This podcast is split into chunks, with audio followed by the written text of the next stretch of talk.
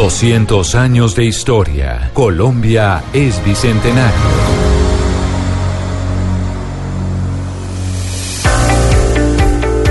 11 de la mañana, un minuto, y como todos los miércoles aquí en Mañanas Blue somos bicentenario, porque Colombia está celebrando 200 años de independencia, a pesar de que don Oscar Montes siempre nos ha dicho aquí que hay un debate, que hay un debate porque dicen que ya se había eh, librado de la independencia, ¿cuántos? Dos años antes, ¿no, Oscar? Que... sí, primero fue Cartagena. Primero fue Cartagena, exactamente. Ocho años antes. Ocho años antes. Es que... Sí, después se perdió, después se perdió esa libertad. Pero fue primero Cartagena. Pero eso se parte del debate. Pero como hoy es miércoles, hoy es miércoles. Y no quiero pelear con Diana. o sea que Boyacá no quiere pelear con Cartagena. O sea, no, se quiere enfrentar la costa y el altiplano. Sí, básicamente porque allá fue donde ocurrió la batalla, señor. Pero tenemos el Bicentenario y hoy que vamos a hablar es de Bicentenario ¿Con quién y qué tema vamos a tratar, Diana? Bueno, hoy vamos a hablar, eh, Camila, con una invitada muy especial que es Vanessa Liévano, porque ella maneja un colectivo que se llama Fulanas de Tejido. Entonces, ese colectivo, desde hace un año, como esto supuestamente ya se había conmemorado, ellos se pusieron la tarea, eh, Camila, de buscar a las mujeres que fueron líderes y de las cuales dependió en buena medida el bicentenario, eh, la independencia de este país. Que me parece maravilloso porque incluso la semana pasada cuando hablábamos con Daniel Samper Pisano, nos decía una de las cosas que se debe intentar en este bicentenario es que la historia sea contada por mujeres y no solo por hombres como ha sido predominante. Exactamente. e incluso mujeres de base, decía el doctor Daniel. Exacto, o sea, no de las élites hacia, hacia las extracciones más populares, sino de las extracciones populares hacia las élites, que es todo lo contrario a como se ha contado la historia en nuestro país. Entonces ellas hicieron una investigación histórica de qué mujeres tuvieron que ver en la independencia de este país y las tienen, mejor dicho, identificadas con nombre y apellido y con qué fue lo que hicieron y en dónde lo hicieron en cada parte del país. Buenísimo, pero eso me, lleva, ¿sabe qué? A decirle eh, Diana y Rodrigo Pombo que escribí un... Eh, trino de Gerard Martin en donde hacía la siguiente reflexión, haciendo la lectura de las columnas en eh, los periódicos en Colombia. Y decía, los columnistas de hoy, esto fue el eh, febrero 17, o sea, esto domingo, domingo 17 de febrero, día más importante de las columnas de opinión. Decía, el periódico El Espectador, nueve hombres, dos mujeres. El periódico El Colombiano, once hombres, dos mujeres. El periódico El Tiempo, nueve hombres, cero mujeres total de los columnistas eh, ese fin de semana en esos tres periódicos, 29 hombres, 4 mujeres. Y todo esto en el 2019. Increíble. Increíble. La opinión sigue siendo manejada de todas formas, por lo menos en los principales periódicos, mayoritariamente por los hombres. Es, asombrosa. 29 hombres, 4 mujeres, febrero 17, domingo, día más importante. Por eso me parece interesante precisamente este ejercicio que hicieron sobre el Bicentenario, este integrante de Fulanas, colectivo de tejido. Doña Vanessa Liévano, líder del, eh, del colectivo Bienvenida a Mañanas Blue, muchas gracias por estar con nosotros. Eh, ¿Cómo estás, Camila? Muchas gracias por la invitación. Soy una integrante del colectivo Fulanas. Una de las integrantes, Una de las integrantes, sí. Pero bueno, entonces Diana nos estaba explicando lo que ustedes hicieron. ¿Hace cuánto empezaron hacer em, pues esta investigación sobre las mujeres protagonistas de la independencia? Bueno, a ver, nosotras como fulanas llevamos más o menos cuatro años trabajando. Eh, somos un colectivo, te cuento, somos un colectivo de mujeres feministas que a través del arte textil resignificamos los espacios públicos, ¿sí? Entonces hacemos instalaciones de tejido con otras personas en lugares que el, imaginario colectivo las ven como peligrosos para las mujeres o inaccesibles por la ciudadanía y las habitamos y consideramos que esto pues contribuye em, a la construcción de la paz también y visibiliza a las mujeres en los espacios públicos. Em, en el marco, digamos, de ese trabajo que hemos venido desarrollando, visibilizando a las mujeres y resignificando los espacios públicos que han sido pues lugares donde hemos estado excluidas sistemáticamente, como ustedes venían analizando ahorita en la introducción que estaban haciendo, que es muy interesante y me parece muy importante que se hable sobre estos temas en los medios. Eh, hicimos una intervención en el Museo Casa Quinta de Bolívar que se llama Lo Oculto y Lo Visible para hacer esa intervención nos tocó investigar, no somos historiadoras, sí, somos feministas que queremos visibilizar a las mujeres en los diferentes lugares. Y para hacer esta eh, intervención, eh, te cuento de lo que se trata, eh, que es una instalación que hicimos en la Casa Quinta de Bolívar en el marco de la convocatoria Intervenir la Historia, ¿sí? Entonces, esta intervención eh, nace de la necesidad de abordar la historia de la independencia en Colombia, reivindicando a las mujeres que participaron pues en este momento histórico y tratar de hacer un giro a este relato oficial pues que se enfoca principalmente en las hazañas de los hombres héroes y esto lo hicimos a través del bordado, ¿sí? Porque el oficio de bordar, de tejer, de coser ha estado íntimamente ligado a lo femenino y del espacio privado, que es el que hemos ocupado históricamente las mujeres. Y al ponerlo en, el- en un lugar público como un museo, que es el encargado de reproducir la historia y de conservarla, eh, se transforma en un mensaje político importante, ¿sí? Y ubica Claro. y ubica de manera simbólica a las mujeres en un espacio que también les pertenece, o sea, un lugar en la historia. Pero mire, cuando nosotros, cuando uno le enseñan historia en el colegio o uno, pues de lo que se acuerda, pues básicamente tiene dos figuras en la cabeza femeninas. Y co- Ajá. corríjame, Pombo, si usted tiene esas mismas dos figuras. Uno tiene a Manuelita Sáenz y a Policarpa Salabarrieta. Son las dos mujeres que se le vienen a la cabeza. Pero seguramente en ese proceso independentista participaron muchas más. Claro, eh, no, pues dicen en, lo, en, lo- en el corto tiempo que tuvimos para poder investigar, porque pues no hicimos un trabajo realmente a profundidad, sino fue para poder recopilar eh, discursos que hayan pronunciado mujeres. Y claro, efectivamente nos encontramos con que no había casi nada que no había casi nada. Y que las mujeres y las pocas mujeres que aparecían que son Manuelita eh, Policarpa Salabarrieta Manuela Beltrán son personajes que se visibilizan de una manera o se construyen de una manera o masculinizada o las otras pocas que aparecen son víctimas o auxiliares de los hombres que tienen su propio ideal y nosotros simplemente ayudamos ¿no es cierto? Entonces, eh, nosotras eh, nos encontramos con que tuvimos que buscar bastante y finalmente nos dimos cuenta que muy recientemente, más o menos desde los años 70, 60, eh, historiadoras feministas eh, comenzaron a, mm, a construir personajes históricos definiendo a las mujeres como actoras principales de la historia, ¿no es cierto? Como protagonistas, o sea, como mujeres que fueron agentes que influyeron de una manera en la historia y que le hicieron cambiar o que la giraron, ¿no es cierto?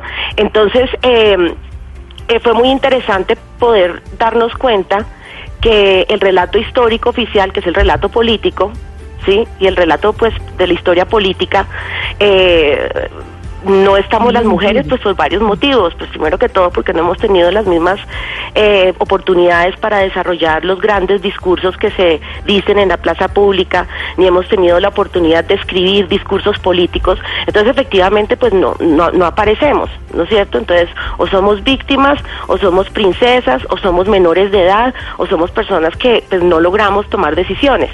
Entonces efectivamente pues somos eh, como Pero- protagonistas, aparecemos como de segunda.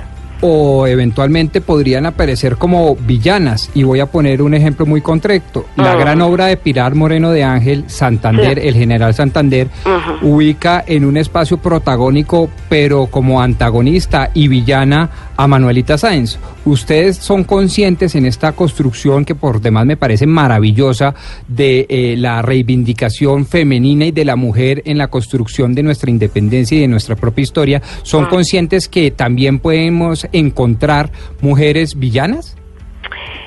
Eh, sí, claro, pues se pueden encontrar mujeres villanas y Como todo, hombres pero villanos, Como ¿no? hombres Valga villanos, la aclaración, claro, porque es sí. que siempre que se habla de las mujeres ahí sí villanas y de hombres villanos No, nunca. ay, yo iba a decir lo contrario. Siempre que se habla de hombres son villanos, buenos, malos, regulares. Las mujeres siempre son buenas, pero también pueden ser malas. Mm. Por eso puse un ejemplo histórico: Pilar Moreno de Ángel, Santander.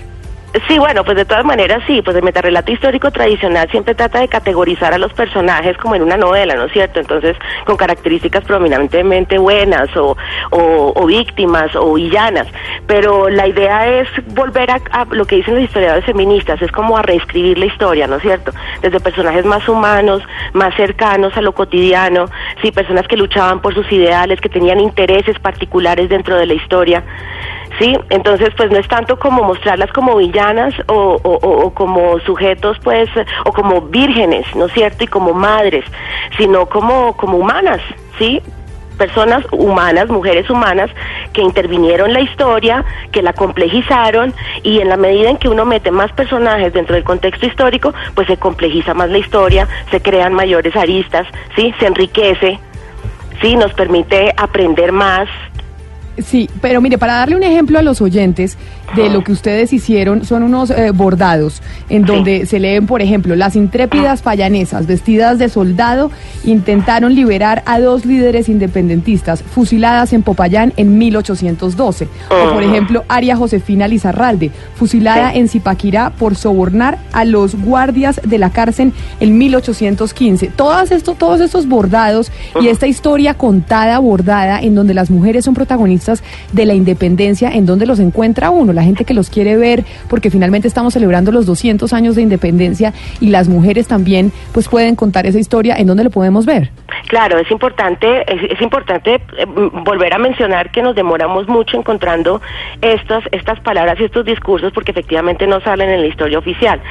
Entonces, después de buscar mucho, encontramos un libro muy interesante que se llama Las heroínas silenciadas en, la independencia hispanoamericana, que es de una historiadora, una escritora que se llama Ana Belén García, ella es española, y ella propone en este libro eh, hacer visible lo que la historia silenció, ¿no es cierto?, la participación de las mujeres en los procesos de, independistas de, hispanoamericanos. Entonces de ahí sacamos varias citas y nombres de mujeres que no eran las tradicionales, Manuelita, La Pola y Manuela Beltrán. Entonces, y también está el, el libro de Enrique Santos Molano que se llama Mujeres Libertadoras. Entonces ahí se comienza a construir un personaje histórico femenino desde un lugar diferente al tradicional. Me imagino que hay muchísimo, que, hay más, ¿no es cierto? Como te venía diciendo, desde los años 70 se viene produciendo una historia diferente que produce otro tipo de personajes y otro tipo de historias. Pero en el poco tiempo que tuvimos de investigar logramos encontrar eh, esos dos libros que fueron como una fuente esencial para sacar eh, las citas que se bordaron y no, y hay muchísimas más. Evangelista Tamayo, que luchó en la batalla de Bogotá y fue capitana del ejército patriota. Pero por, eso, pero por eso le digo, ¿en dónde podemos ver esos bordados? ¿En dónde los podemos encontrar? Ah, bueno, esos bordados, nosotros el año pasado, eh, como te vengo diciendo, en el marco de la convocatoria Intervenir la Historia, las pusimos en la plaza, en el, en, el Museo Casa Quinta de Bolívar. ¿no es cierto?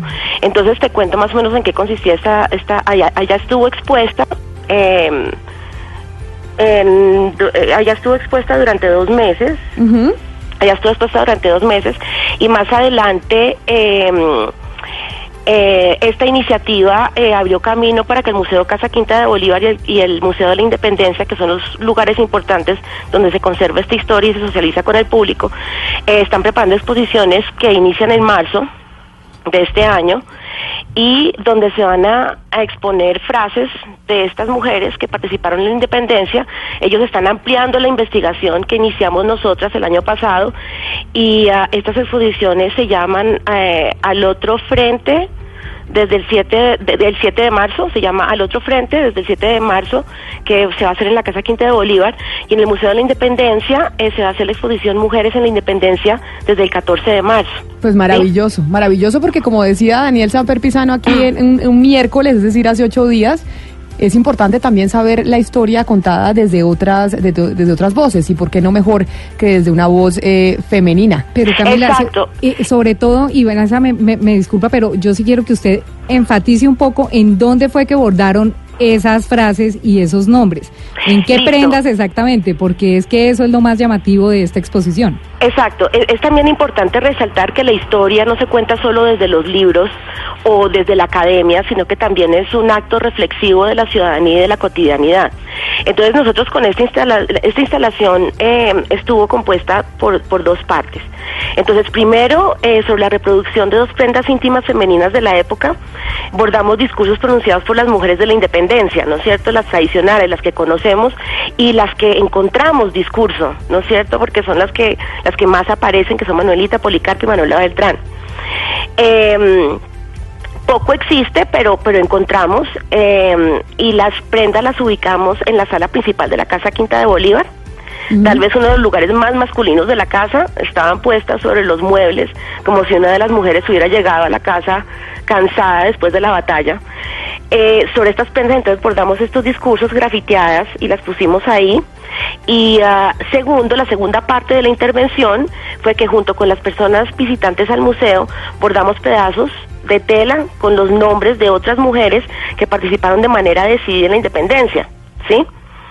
Y que murieron y las fechas de su muerte, ¿no es cierto? Causa de, asesinato o ajusticiamiento y la fecha de su muerte. Son muchísimas. Evangelista Tamayo, que estuvo en la batalla de Boyacá, de Boyacá Ignacia Granados, que fue, fue, esta, fue fusilada por llevar noticias a los, a los sitiados en 1815. En fin, me da pesar no acordarme de todas. Y, estas, y, y esto junto con los despertadores los bordamos y los pusimos en diferentes partes del museo. O sea, habitamos el museo con, con, con esto. Lo que nosotros quisimos hacer fue esta establecer un diálogo entre los espectadores, los que estaban viendo la intervención, y también con el museo, ¿no es cierto? Que habitaran el museo y que se estableciera, digamos, una conversación sobre hechos históricos, hablando alrededor de estos personajes que no aparecen. Y reflexionar sobre por qué están invisibilizados, ¿no es cierto? Entonces esto nos lleva a, todo como un aspectos históricos tradicionales de cómo las mujeres han estado eh, constantemente aisladas de la vida política, por qué será que las mujeres no aparecemos en la historia desde un lugar no tanto protagónico, pero sí con nuestros propios intereses, porque en, la investigación nos dimos cuenta que en, en, en la época de la independencia las mujeres tenían una causa para luchar por sus propios intereses y era que la, corona española estaba poniendo impuestos sobre los productos de la canasta familiar. Y precisamente por eso es que es importante también ver esa otra mirada, la mirada femenina de la historia. Es Vanessa Lievano, es integrante de Fulanas, colectivo de tejido, y hoy estamos de Bicentenario. Vanessa, muchas gracias por estar eh, con nosotros y todos los miércoles saben ustedes que estamos de celebraciones de Bicentenario porque celebramos 200 años de independencia en Colombia.